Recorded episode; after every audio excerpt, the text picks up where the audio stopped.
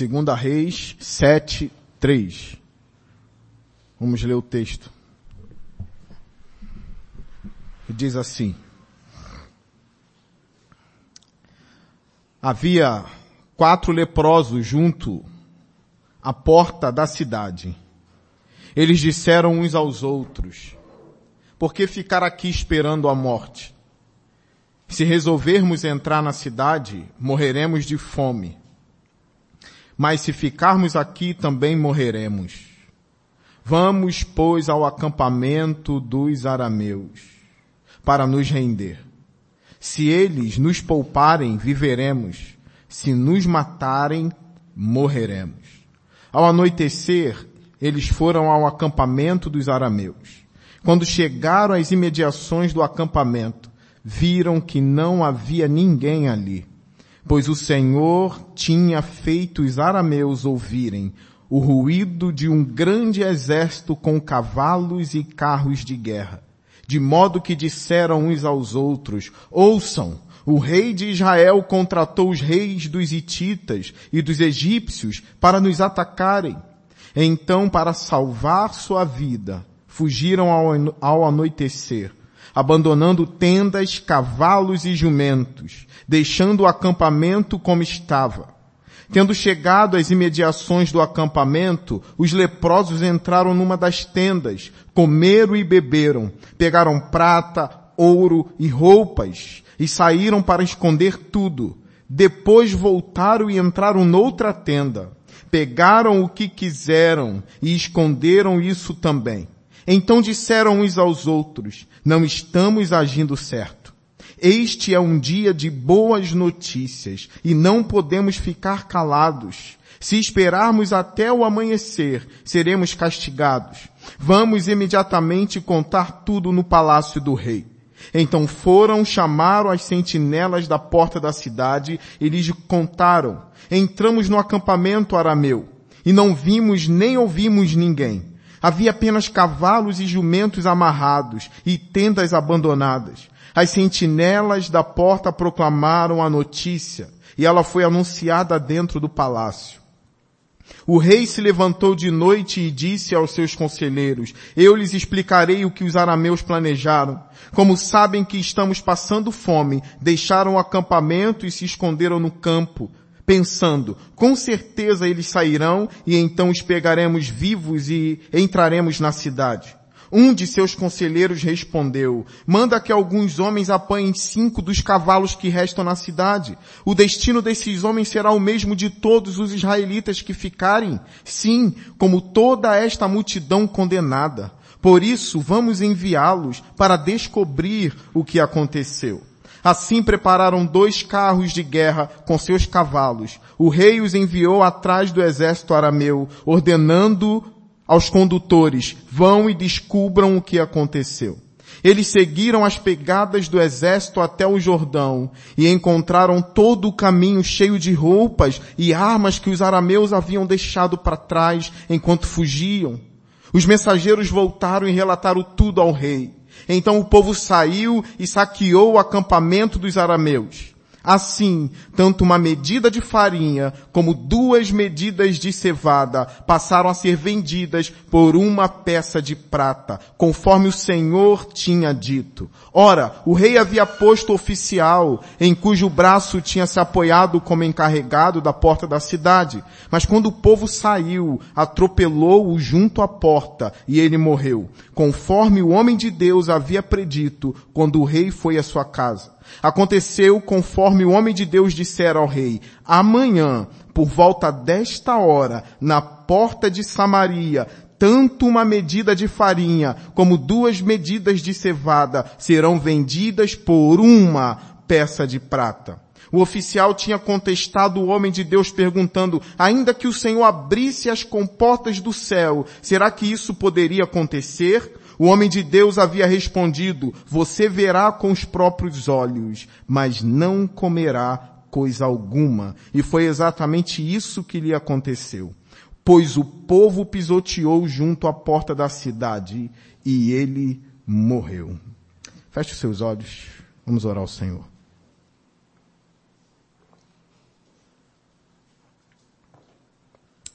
Senhor Deus, fale os nossos corações. Nos mostra que o Senhor não precisa de exército, Senhor. Nos mostra que o Senhor vai na frente abrindo os nossos caminhos, Senhor. E que em tempos de crise, Senhor, o Senhor continua sendo o Deus da nossa vida. Então que o teu Espírito venha falar ao nosso coração, fale ao meu coração, porque eu estou aqui confiando em Ti, Senhor. Em Cristo Jesus. Amém. Nós somos bem-aventurados, irmãos.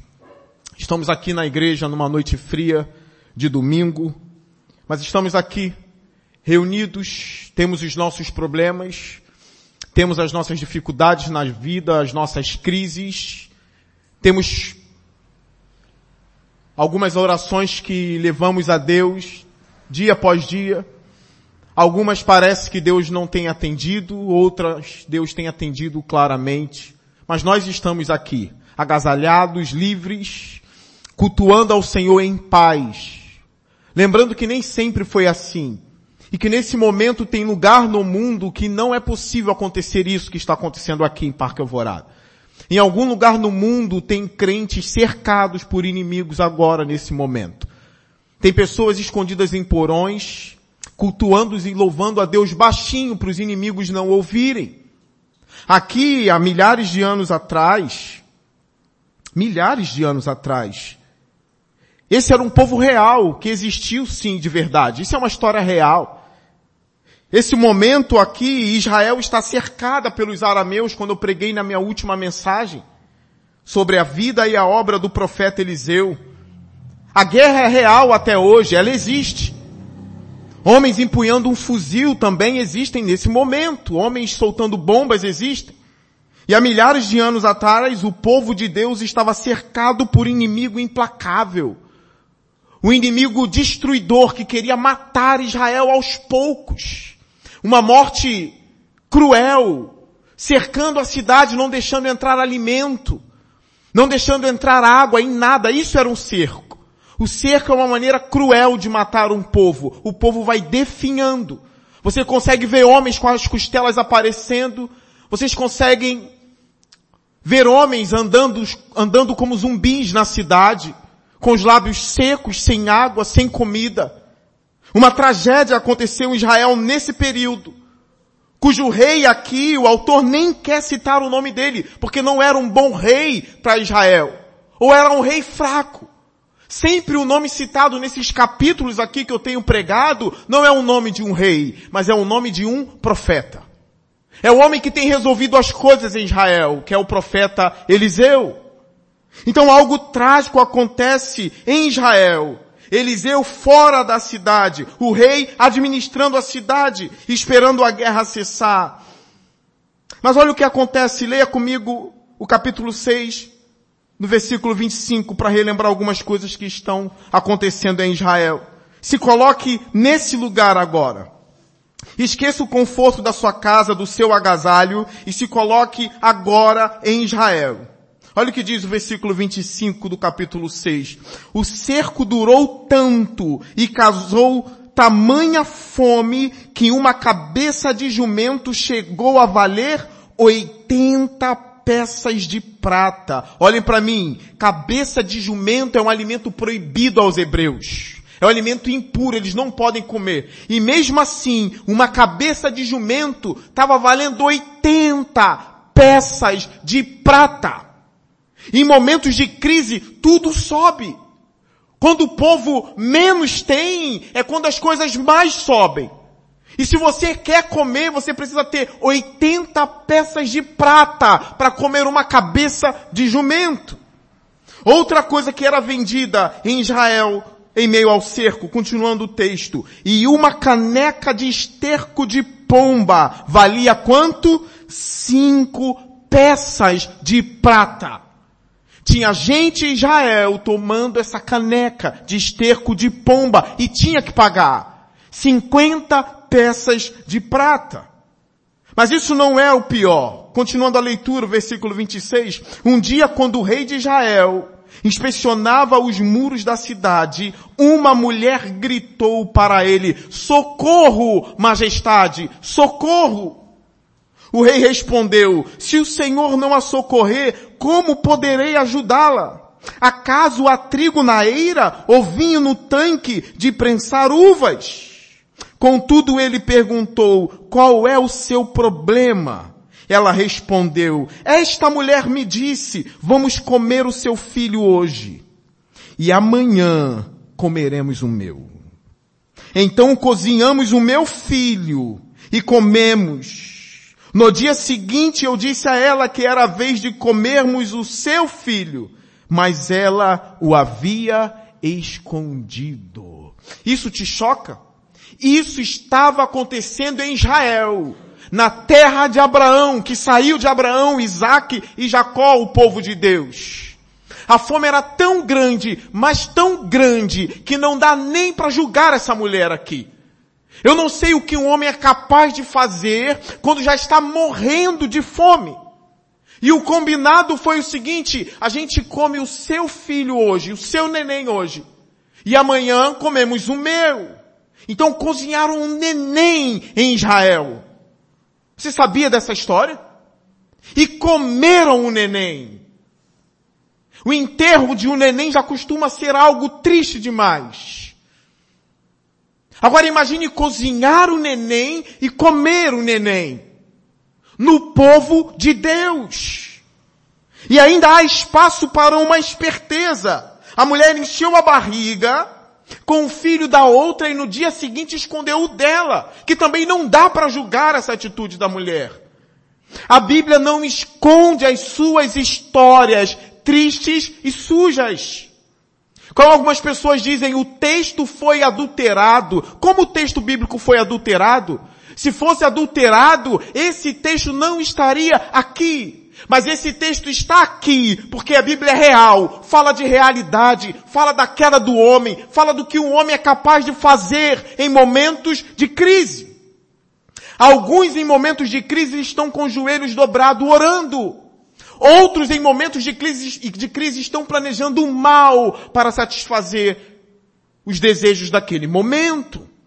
Foi isso que elas fizeram ao invés de clamar ao Senhor, comer um neném. Então o rei rasga as vestes e amaldiçoa Eliseu, porque provavelmente ele estava culpando Eliseu por tudo isso. Então é isso que está acontecendo em Israel. Olha o versículo 1 do capítulo 7.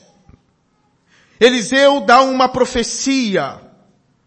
A palavra é o consolo de Israel no momento do caos, assim como é o consolo da igreja. São as promessas do Senhor que nos consolam. Por exemplo, o choro pode durar uma noite, mas a alegria virá ao amanhecer. Se essa palavra vem, impacta o seu peito, é cravada em seu coração, sempre e sempre, em momento de crise, você vai dizer, hoje eu choro, mas amanhã, pelo nome do Senhor, eu estarei rindo e me alegrando novamente. A tristeza é passageira. E eu não quero enganar vocês. Eu sei que com Jesus no barco as coisas vão bem. Mas nem sempre a tempestade passa. Passou com os discípulos porque Jesus mandou parar, porque ele estava no barco. Mas nem sempre a tempestade na nossa vida passa. Tem pessoas que já estão passando por tempestade há 10 anos, há 15 anos, e ela não passa. Mas Jesus está no barco. Mas eu quero dizer que por mais que ela não passe aqui, do outro lado da vida não há temporais, nem tempestade, nem nuvens escuras. Do outro lado da vida nem sol existe, porque a luz de Deus brilha lá. Se você não sorri aqui, em breve você sorrirá, porque eu tenho visto quanto a vida é breve nesses dias. O choro dura uma noite, a alegria vem ao amanhecer. Talvez o seu amanhecer seja com Cristo logo, logo e você estará rindo. Mas olha a profecia de Israel. Eliseu respondeu, capítulo 7, versículo 1. Ouçam a palavra do Senhor. Assim diz o Senhor. Olha a ousadia dele. Amanhã, por volta desta hora, na porta de Samaria, tanto uma medida de farinha como duas medidas de cevada serão vendidas por uma peça de prata. Se uma cabeça de jumento era 80 peças de prata, agora comida normal, alimento bom, que alimenta o corpo de verdade, que dá saúde aos ossos, vai valer apenas uma peça de prata. Vai tudo voltar ao normal amanhã, nesse mesmo horário. É aqui que o oficial incrédulo responde, Eliseu, no versículo 2. O oficial em cujo braço o rei estava se apoiando disse ao homem de Deus, ainda que o Senhor abrisse as comportas do céu, será que isso poderia acontecer? Mesmo que viesse um dilúvio de pão, de peixe, será que era possível vender tudo isso por uma peça de prata? Tudo isso que Eliseu tinha dito? É incredulidade. Mas Eliseu advertiu ele dizendo, você o verá com os próprios olhos, mas não comerá coisa alguma. Tem uma profecia favorável à cidade e uma profecia ruim sobre o incrédulo. Isso vai acontecer, mas é inacreditável, Eliseu. Hoje o exército arameu está cercando a gente, eu tenho comido esterco. A mãe comeu seu próprio filho. Como pode amanhã, nesse mesmo horário, tudo voltar ao normal? É impossível. E o incrédulo se manifesta, como eu disse no meu último sermão. O que um teólogo Warren Wisby disse. O mesmo sol que derrete o gelo é o mesmo sol que endurece a argila.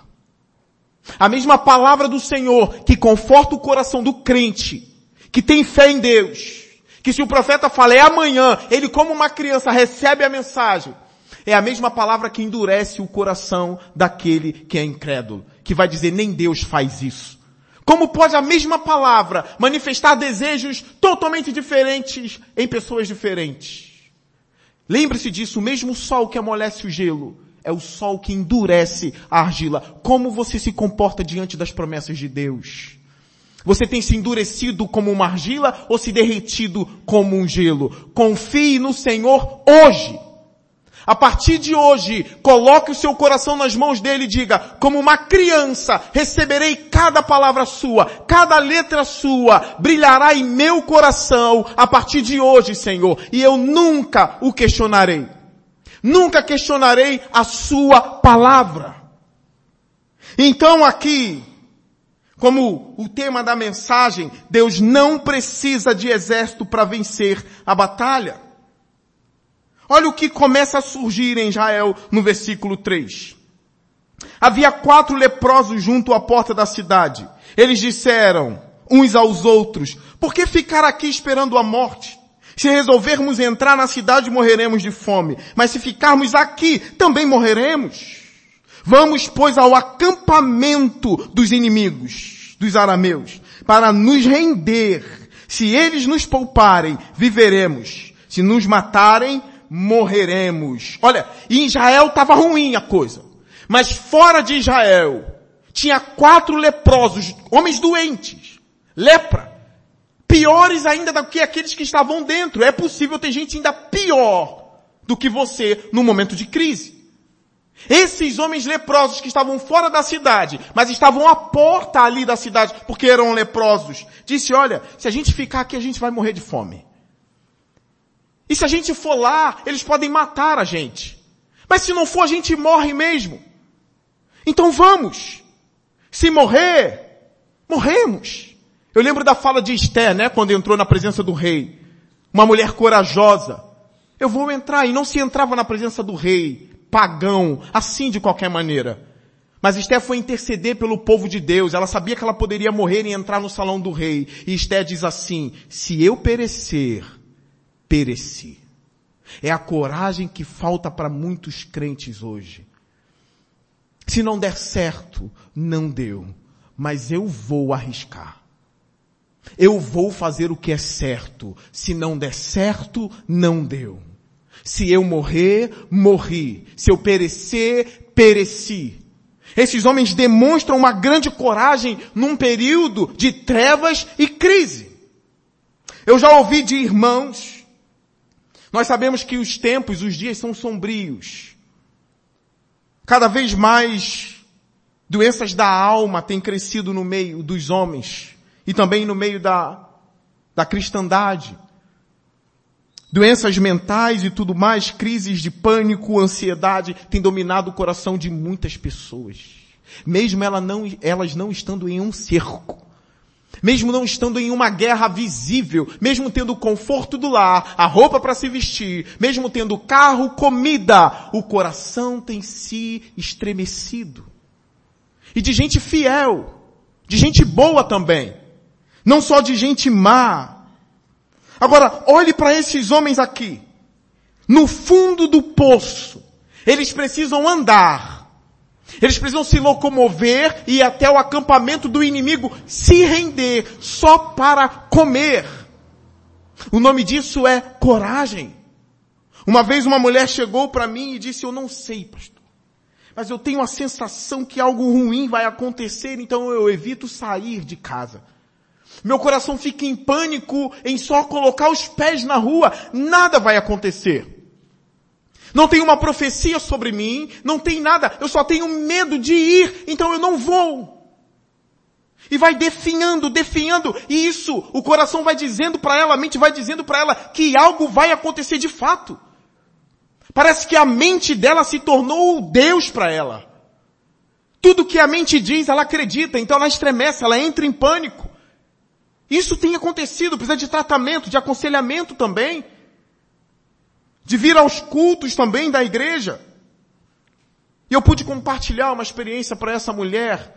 E lembra isso, às vezes nós precisamos abrir o nosso peito e contar das nossas fraquezas também para as pessoas, para que as pessoas percebam que nós somos de carne e osso também. E eu pude contar uma experiência, porque eu já passei por coisas parecidas, né? E alguns anos atrás, alguns anos, eu não lembro mais ou menos quanto tempo. Um belo dia eu tomando café na minha escada que fica no alto, eu moro no alto.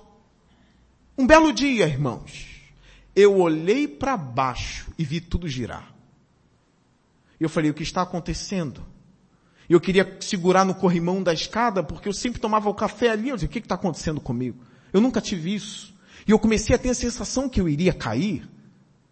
E o meu coração começou a palpitar e a minha mão tremer com a caneca. Eu falei, o que está havendo comigo? E o medo, eu sentado e, eu estava crente que eu cairia. Então eu saí da escada e falei, tem algo errado comigo. E aí no outro dia a mesma coisa, lá em cima da escada, eu queria me agarrar em alguma coisa. Eu falei, não, isso não é possível. E vira e mexe, eu subi a minha escada com um bebê no colo. Eu falei, não pode, eu sou homem. Como um homem vai subir uma escada? Tendo essas crises assim, nunca aconteceu algo comigo. E acontecia quando eu pegava o trem, eu subia a extração e me dava vontade de me agarrar ao corrimão. Eu falei, eu vou ficar igual um louco agarrado aqui. E algo dizendo assim, agarra rapaz, agarra e pede socorro, chame o bombeiro. Eu falei, não, eu sou homem. Eu vou subir a escada da estação e quanto eu mais subia, mais alto ficava. Mais subia, mais alto ficava. Eu falei, isso não pode acontecer comigo. E eu ficava pensando, meu Deus, é isso que acontece com muitas pessoas. Algumas pessoas já disseram para mim, pastor, eu ando na rua quando eu ouço, quando eu vejo um farol de carro atrás de mim, eu já começo a ter medo. Eu não sei o que vai acontecer. Só o fato do farol vir, eu já começo a ter medo. Eu falei, onde está Deus agora? E se eu cair ou se eu não cair? E eu falei, não, eu não posso eu não posso ficar assim. Essa é a minha experiência. Não estou mandando você fazer nada. E eu comecei a ir no terraço da minha casa, lá no terceiro andar, e comecei a me debruçar no muro e olhar para o chão. Eu falei, eu vou vencer isso. Eu vou vencer isso. Cair eu não vou, porque tem um muro. E eu fiquei olhando, olhando, olhando. E quando eu ia para a estação de trem, eu não esperava o trem mais lá embaixo. Eu fazia questão de esperar o trem lá em cima, segurando no corrimão, que só tinha duas grades. E já teve gente que pulou dali. E eu ficava olhando para baixo, acho que as pessoas olhavam e falavam, ih rapaz, tem um, acho que, segura ele. Eu estava enfrentando o meu medo. Mas nunca me esqueci do Senhor. Senhor, tira isso de mim, pois eu preciso subir e descer a escada. Eu preciso carregar a criança no colo. Tira isso de mim todos os dias enfrentando o meu medo, orando em nome do Senhor. Coragem. E aquilo ali foi passando, passando e passando, e graças a Deus foi embora. Mas se eu não enfrento, se eu agarro no corrimão, as narrativas da Bíblia me inspiram a ser um homem mais corajoso e confiante em Deus. Porque aqui tem gente de verdade padecendo no inferno. Aquilo que eu chamo de o inferno da vida. Eles já eram leprosos, estavam com fome e tinha a morte de um lado e do outro. E agora? Isso é algo real. Isso deve fazer o seu coração bater forte. Isso é de palpitar o peito. Mas o que esses homens falaram uns para os outros, por isso que é importante ter amigos. É um dizendo para o outro, olha, se eles nos pouparem, viveremos. Se nos batarem, morreremos. Mas já vamos morrer mesmo. E eles tentaram e foram andando. Aqueles passos gélidos. Aqueles passos tenebrosos que você pode estar indo em direção à morte, em direção aos arameus. Olha o verso 5. Ao anoitecer, eles foram ao acampamento dos arameus. Quando chegaram às imediações do acampamento, viram que não havia ninguém ali. Ninguém ali. Pois o Senhor tinha feito os arameus ouvirem o ruído de um grande exército, com cavalos e carros de guerra. De modo que disseram uns aos outros, ouçam, o rei de Israel contratou os reis dos hititas e dos egípcios para nos atacarem. Então para salvar a sua vida fugiram ao anoitecer, abandonando tendas, cavalos e jumentos, deixando o acampamento como estava. Olha, ao mesmo tempo que os leprosos decidiram ir à noite, foi à noite que o acampamento dos arameus ouviu um barulho de um grande exército vindo em direção deles. Olha, tem gente que defende aqui que Deus transformou os passos dos leprosos em um som de trombeta e de um grande exército. O texto não diz isso. O texto diz que eles só ouviram. Deus já estava agindo para alimentar Israel. Mas Deus decidiu primeiro alimentar quatro leprosos. Vocês serão os primeiros a comer e provar das riquezas dos arameus. Enquanto os leprosos caminhavam, os arameus recuavam. Enquanto os leprosos iam, os arameus fugiam, escutando barulhos de cavalo, carruagem, trombetas e gritos de guerra. E não havia nada. Em tempos de crise, só Deus pode dar jeito nas coisas. Muitas coisas estranhas acontecem nesse período, mas Deus age através de coisas estranhas. Parece clichê isso aqui. Mas quando parece que está tudo perdido e que você diz, não tem como agir, não tem o que fazer, Deus age em meio a coisas estranhas e de formas estranhas. Os leprosos não ouviram nada, só os inimigos ouviram a trombeta. Os leprosos caminharam pensando, vamos nos render. E enquanto isso, os arameus que estavam se rendendo às trombetas do Senhor. Deus dará o escape. E olha o amor de Deus na vida de quatro homens, de quatro leprosos que nem Israel podiam entrar. Vocês serão os primeiros a comer e a beber. Você pode olhar, Senhor, mas eu sou o pior. Eles não estão bem, Senhor, mas eu sou o pior. Deus pode te surpreender e fazer você provar as delícias primeiro do que todos os outros que ficaram. Isso é narrativa bíblica.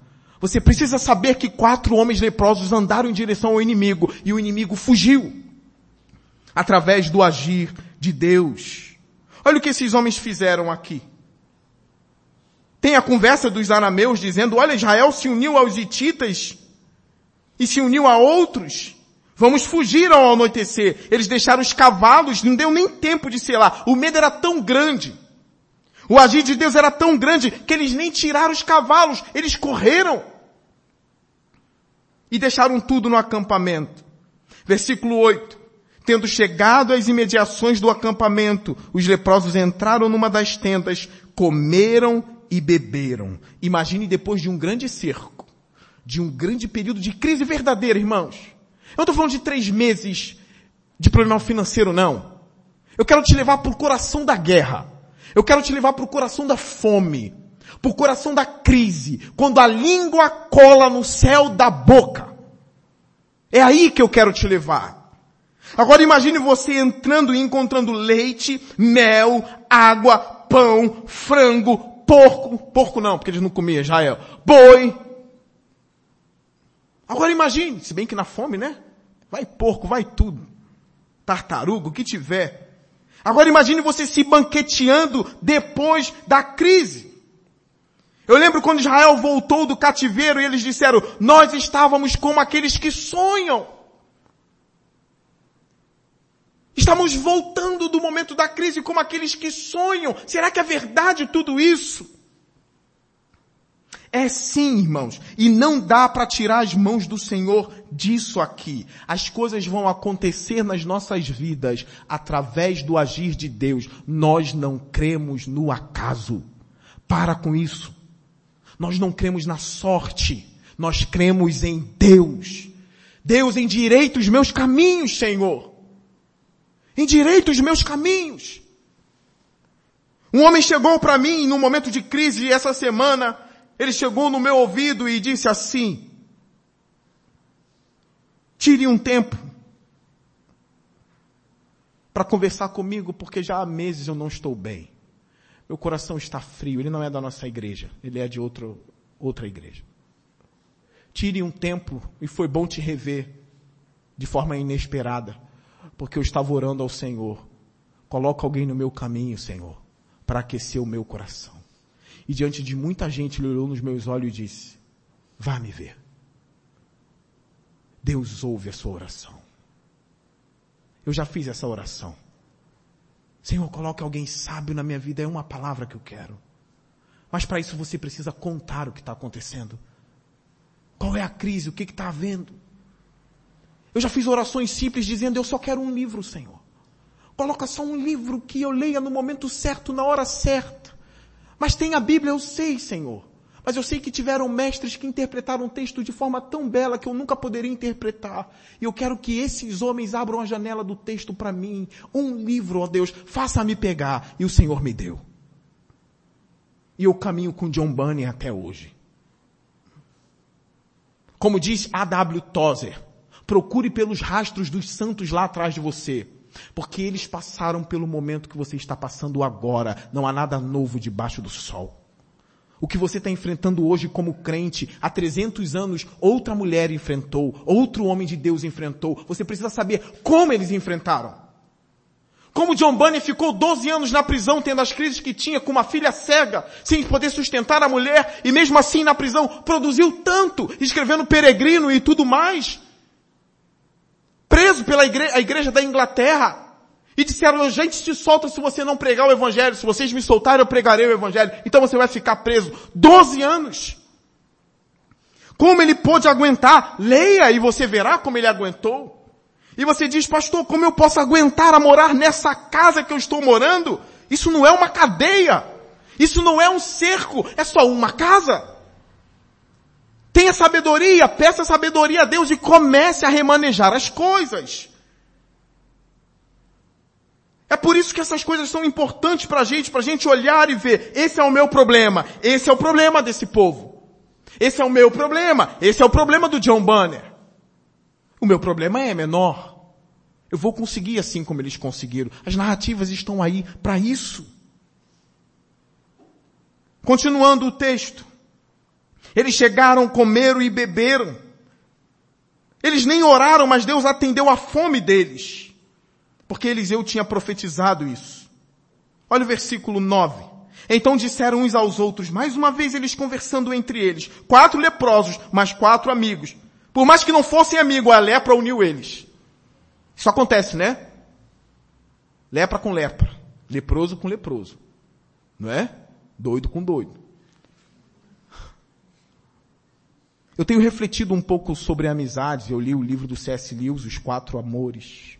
Na parte do amor da amizade é uma coisa tão linda, eu fiquei refletindo. Falei, Senhor, eu preciso voltar a cultivar algumas amizades. É necessário, irmãos. Leproso com leproso, doido com doido, crente com crente. Quatro leprosos mais uma vez, e eles disseram uns para os outros. De novo. Eles fizeram uma assembleia e decidiram, a gente vai para os arameus, mas a gente pode morrer. E outros diziam, não, mas se a gente ficar, a gente morre também. Aí o terceiro, eu imagino, não é mesmo, vamos morrer lá e aqui, vamos tentar. Tentaram, deu certo. Aí agora eles fecharam numa assembleia de novo, leproso com leproso, amigo com amigo. E eles disseram no versículo 9, então disseram uns aos outros, não estamos agindo certo, sempre tem um, né? Comendo tudo, Israel padecendo. Não, não estamos agindo certo. Este é um dia de boas notícias, não é só de matar a fome. Você está vendo como os leprosos famintos agora começam a derrubar o egoísmo e começam a pensar na nação? É um dia de boas notícias, não só de me empanturrar. Precisamos anunciar isso a Israel.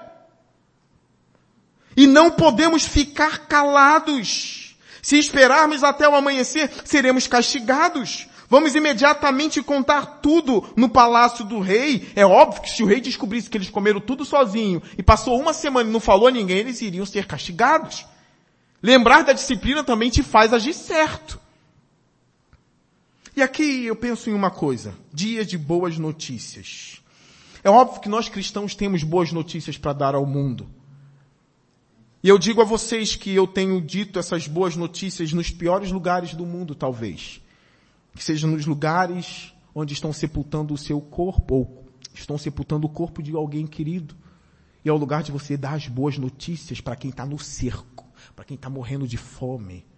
Eu tenho que ter algo a falar. Eu tenho que ter algo para dar, porque eles precisam ouvir as boas notícias que eu tenho. Aquelas pessoas que dizem, crente chato, quer fazer os outros mudar de religião para virar crente. É a mesma coisa que dizer que leprosos chatos querem voltar e anunciar a mensagem para os outros. Olha, se eles não fizerem, eles vão morrer de fome. Como que nós crentes pensamos? Como é o tema de missões? Se a gente não anunciar, eles morrem. É porque o budista não sabe disso. Eles acham que é só chatice. A gente só quer fazer a nossa religião dominar o mundo para a gente ter leite e mel aqui. Não é isso. A gente perturba eles no bom sentido, sempre que há uma brecha para pregar a palavra, sempre pregando a palavra, não é para ser chato. É porque a gente entende que se eles não tiverem Cristo, eles morrerão. E morrerão eternamente, eles precisam entender isso. Eu já ouvi mania de crente chato tentar ganhar todo mundo e todos, nós não queremos deixar vocês no cerco. Nós vimos o acampamento e as delícias que tem lá. A gente precisa voltar e dizer, prove do que eu provei. Se a pessoa disser não, aí é problema dela. Mas a gente precisa continuar anunciando. Então esses homens foram para Israel dar as boas novas, Deus usando os leprosos na ausência de Eliseu. Versículo 10. Então foram e chamaram as sentinelas da porta da cidade e lhes contaram, olha, entramos no acampamento arameu e não vimos nem ouvimos ninguém. Havia apenas cavalos e jumentos amarrados e tendas abandonadas. As sentinelas da porta proclamaram a notícia e ela foi anunciada dentro do palácio. O rei se levantou de noite e disse aos seus conselheiros, olha, eles nem esperaram amanhecer, ainda estava à noite. O rei se levantou de noite e disse aos seus conselheiros, eu lhes, eu lhes explicarei o que os arameus planejaram. É um tolo. Ele já havia ouvido o que Eliseu tinha dito. Amanhã, nesse mesmo horário, tudo voltará ao normal. Mas ele não se lembra da palavra do Senhor. Ele não se lembra da pregação, ele não se lembra no que Deus falou. E ele quer dar uma agora de sábio. Ele nem regeu Israel de forma sábia. Agora ele quer dizer, não, não, deixa eu explicar o que está acontecendo. Eu sei exatamente o que está acontecendo. Vocês sabem, olha, como sabem que estamos passando fome? Eles fingiram que deixaram o acampamento e se esconderam no campo, pensando, com certeza eles sairão e então os pegaremos vivos e entraremos na cidade. Você pode dizer, pastor, isso é plena sabedoria, porque isso poderia ser uma possibilidade, né? É. Poderia ser uma possibilidade se Eliseu não tivesse profetizado. Mas já que Eliseu profetizou, o que alguém que tem fé faz? Abre o portão. Vamos nos fartar. Porque o Senhor disse que nesse horário nós comeríamos. Abra o portão. Nem cheque, vamos comer. Porque se o Senhor manda, a gente faz. Por mais que pareça que o inimigo já venceu. Se Deus disser, olha, abra a porta. Não há mais nenhum inimigo. Abra a porta. O rei que não regeu Israel de forma sábia, agora quer dar uma, uma de sábio e mostrar a sua sabedoria para os seus conselheiros. Mas ainda bem que tem mais gente aqui que pode questionar e colocar uma pulga na orelha atrás do rei. No versículo 13. Um de seus conselheiros respondeu, manda que alguns homens apanhem cinco dos cavalos que restam na cidade. O destino desses homens será o mesmo de todos os israelitas que ficarem. Olha, é a mesma fala dos leprosos, só que de uma forma mais sofisticada, né? O rei, que que custa? Manda os mensageiros para ver. Se for uma emboscada, eles vão morrer, mas todo mundo aqui também já vai morrer, rei. Manda os mensageiros, rei. Como toda esta multidão já está condenada, por isso vamos enviá-los para descobrir o que aconteceu. Assim que prepararam dois carros de guerra, com seus cavalos, o rei os enviou atrás do exército arameu, ordenando aos condutores, vão e descubra o que aconteceu. Eles seguiram as pegadas do exército até o Jordão e encontraram todo o caminho cheio de roupas e armas que os arameus haviam deixado para trás enquanto fugiam. Irmãos, há uma possibilidade que enquanto os arameus continuavam mantendo distância, o som do exército que o Senhor criou continuou perseguindo eles. Eles correndo e escutando o som de cavalos de guerra, até eles sumirem do mapa. Fica difícil como alguém soube dessa história. Porque Israel não ouviu isso. Os leprosos não ouviram. Fica um mistério no texto. Quem ouviu tudo isso? Será que os arameus depois bradaram? É uma grande possibilidade. E Israel depois riu dessa história? É óbvio que isso vai ter ruído. É óbvio que isso vai chegar nas nações. Os arameus vão dizer como eles fugiram, sendo que Israel não estava atrás deles com cavalos. Foi a mão do Senhor. E eles viram as armaduras, as espadas, as vestes, tudo no chão. Versículo 16. Depois eles voltaram e contaram tudo para o rei. Olha o versículo 16. Então o povo saiu e saqueou o acampamento dos arameus. Assim, essa é uma das partes mais fortes do, do texto para mim. Porque eu, enquanto, enquanto eu leio isso aqui, eu ouço a voz de Eliseu dizendo, lá atrás, que nesse mesmo horário, uma medida de farinha, como duas medidas de cevada, vão passar a ser vendidas por uma peça de prata. É o inacreditável acontecendo na vida de Israel. Eu ouço a voz de Eliseu. E o escritor frisou, assim, tanto uma medida de farinha como duas medidas de cevada passaram a ser vendidas por uma peça de prata, conforme o Senhor tinha dito. Ora, o rei havia posto oficial em cujo braço tinha se apoiado como encarregado da porta da cidade. Mas quando o povo saiu, atropelou junto à porta e ele morreu, conforme o homem de Deus havia predito quando o rei foi à sua casa. Aconteceu conforme o homem de Deus dissera ao rei. Amanhã, por volta desta hora, na porta de Samaria, tanto uma medida de farinha como duas medidas de cevadas de cevada serão vendidas por uma peça de prata. A pergunta que eu faço aqui é a seguinte. Como Eliseu tem tanta confiança em Deus para dizer amanhã? Tem um monte de profeta dizendo daqui a 15 anos, daqui a 10 anos, daqui a 5 anos. Mas Eliseu disse, é amanhã. Amanhã. Sendo que Israel estava cercado. Não, é amanhã, nesse mês. Onde Eliseu tinha tanta confiança? Eu não vou pedir para vocês abrirem, mas eu quero mostrar para vocês de onde veio tanta confiança em Eliseu. Não é para você se comparar a Eliseu, porque ele viu e ouviu coisas que nós não ouvimos. Primeiro, ele estava lado a lado de Elias. Ele viu Elias pegar um manto e ele estava do lado de Elias. Quem lê a Bíblia sabe dessa história. Elias só tocou no rio e o rio abriu e ele e Elias passaram. Chegou do outro lado, ele disse, olha, me dá uma porção dobrada da unção que você tem, do Espírito. Eu quero unção dobrada do poder que você tem, Eliseu. E Eliseu diz, olha, você está me pedindo algo difícil. O homem abriu o rio e está dizendo, isso é difícil. Ter o que Deus me deu é difícil, Eliseu. E de forma dupla é muito difícil. Mas se você vir a capa caindo dos céus enquanto eu subir aos céus, é porque o Senhor te concedeu o pedido. E Eliseu ficou ali com Elias. Até que veio uma carruagem de fogo um redemoinho. E levou Eliseu, Elias. Eliseu estava vendo isso. Ele estava vendo que Deus fazia milagres através de Elias. O redemoinho levou Elias para o céu e ele não viu a morte. E ele viu a capa descendo. E ele pegou a capa. Depois ele tocou no rio e o rio abriu. E ele começou a ver. Não dá para duvidar. O que eu falar, esse Deus vai fazer. Porque eu recebi o que Eliseu, o que Elias tinha. Então cuidado com esses cultos onde pessoas querem, querem dar uma de Eliseu porque eles não viram o que Eliseu viu. Não teve uma prova concreta de que Deus de fato está ali como estava com Eliseu. É a era dos profetas, irmãos.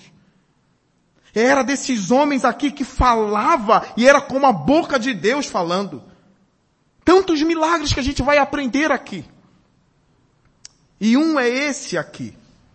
Então cuidado para que você não queira dar uma de Eliseu lendo o texto bíblico e dizendo, olha, amanhã vai acontecer tal coisa. Cuidado com isso, irmãos. Cuidado com isso. O Senhor nos ensinou a orar e a pedir a Deus. Eu aconselho a vocês a dizerem o seguinte, vou orar por você.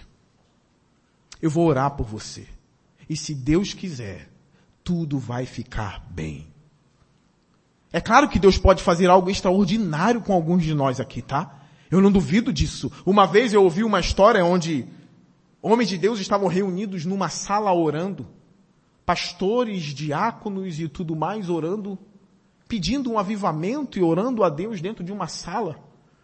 E eles relataram que enquanto eles oravam, uma coluna de fogo se movimentava e se mexia no meio deles. E eram homens sérios ali e que não fizeram disso depois algo para se vangloriar, querendo que aparecesse de novo a coluna de fogo na igreja. Não, tem coisa que acontece e nunca mais se repete. Mas eles testemunharam que viram aquilo ali. A história de um pregador que enquanto pregava, dizia o texto de Hebreus assim, olha, está escrito que o homem está ordenado morrer uma só vez, e depois disso vira o juízo, e caiu um morto na plateia. E ele repetir o mesmo texto e cair outro morto na plateia. E ele repetir mais uma vez e cair outro morto na plateia. E o temor de Deus tomou todo mundo que ouviu o sermão. São coisas que acontecem uma vez.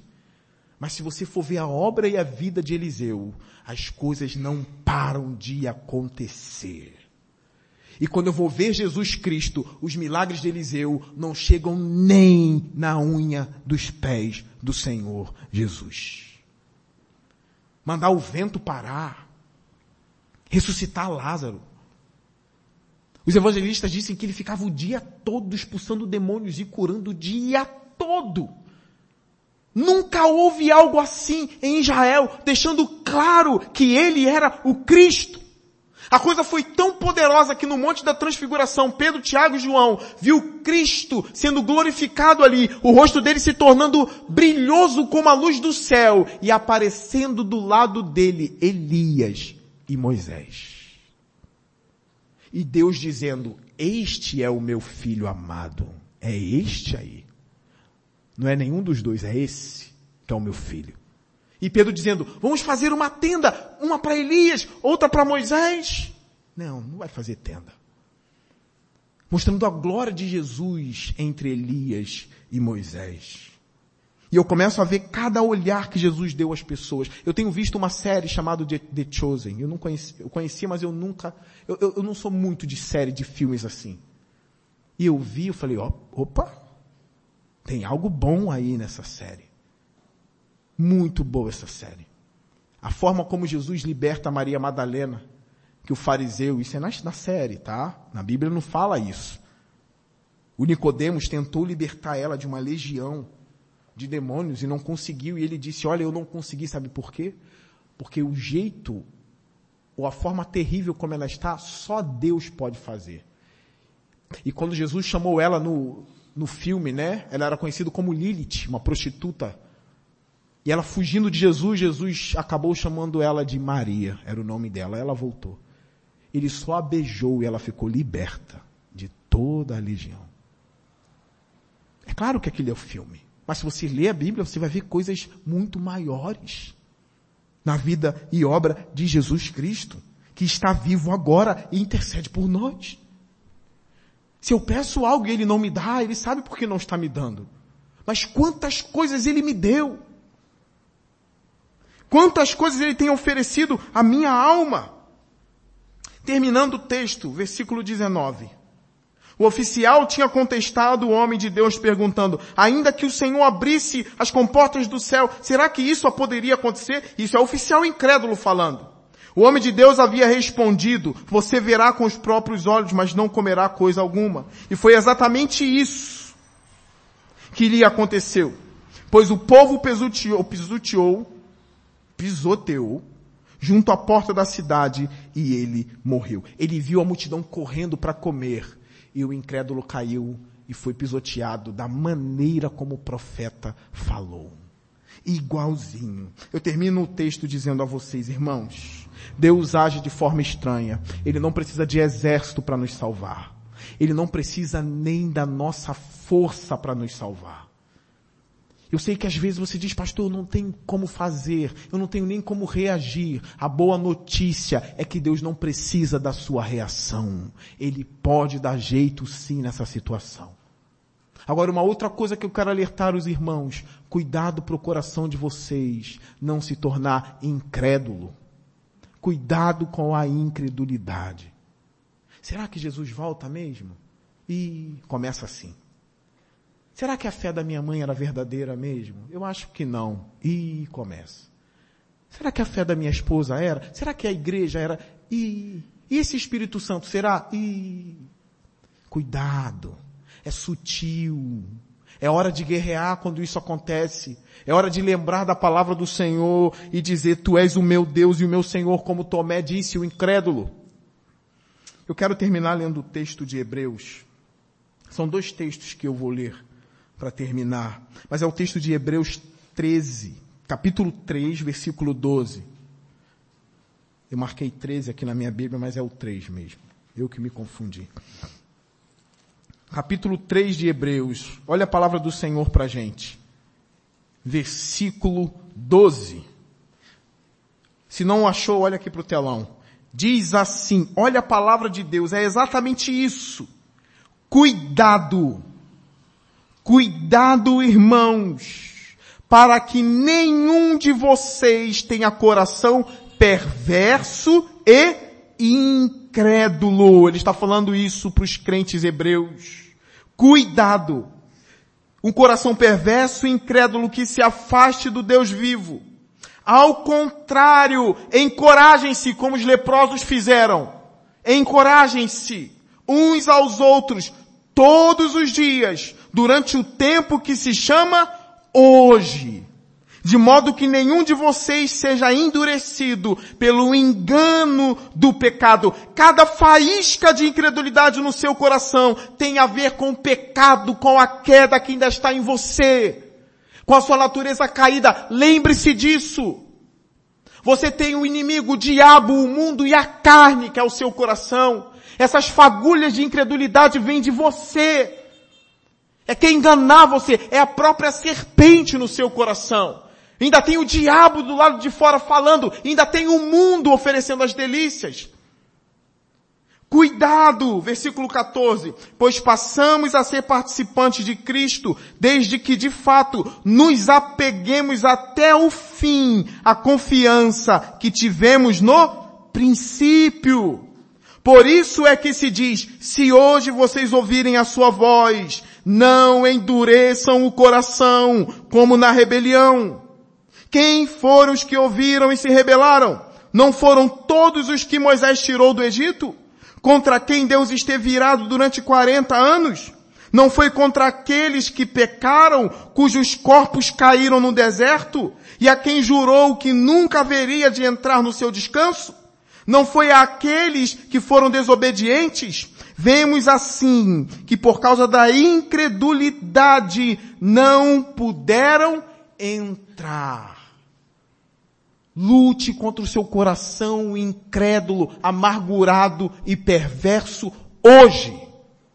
E eu quero fechar com 2 Timóteo 2,8, o conselho de Paulo para Timóteo. E aqui eu encerro o sermão de hoje. 2 Timóteo, versículo 8. Eu quero que vocês se lembrem de uma boa notícia. É dia de boas novas e de boas notícias aqui em nossa igreja, irmãos. Nós, como aqueles quatro leprosos agora, estamos nos encorajando. E Deus diz assim, lembrem-se, lembre-se de Jesus Cristo, ressuscitado dos mortos, descendente de Davi, conforme o meu evangelho, pelo qual sofro e até estou preso como criminoso. Contudo, a palavra de Deus não está presa. Por isso, tudo suporto por causa dos eleitos, para que também eles alcancem a salvação que está em Cristo Jesus com glória eterna. Esta palavra é digna de confiança. Se morremos com Ele, lembre-se do cerco.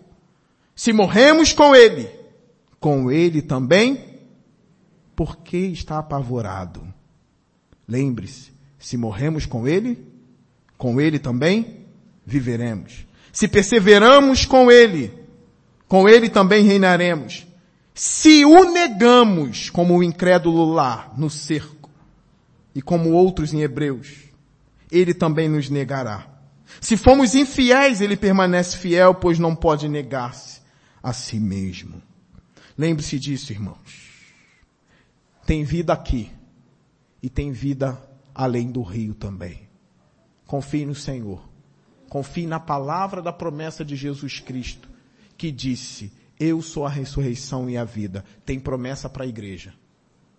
A igreja pode estar passando momentos difíceis, mas tem promessa e não foi Eliseu que falou. Foi Jesus que disse, eu voltarei para buscar cada um de vocês. Ainda que esteja escondido no mais profundo porão, lá minha voz alcançará e arrebatará vocês. Ainda que estiver na mais profunda cova enterrado como morto e os ossos esfarelados, com a minha voz, eles serão restaurados e ganhará um corpo glorificado. Creia nessa promessa como uma criança. Dependa de Deus para viver e vá em paz para casa, em nome de Jesus. Fique de pé.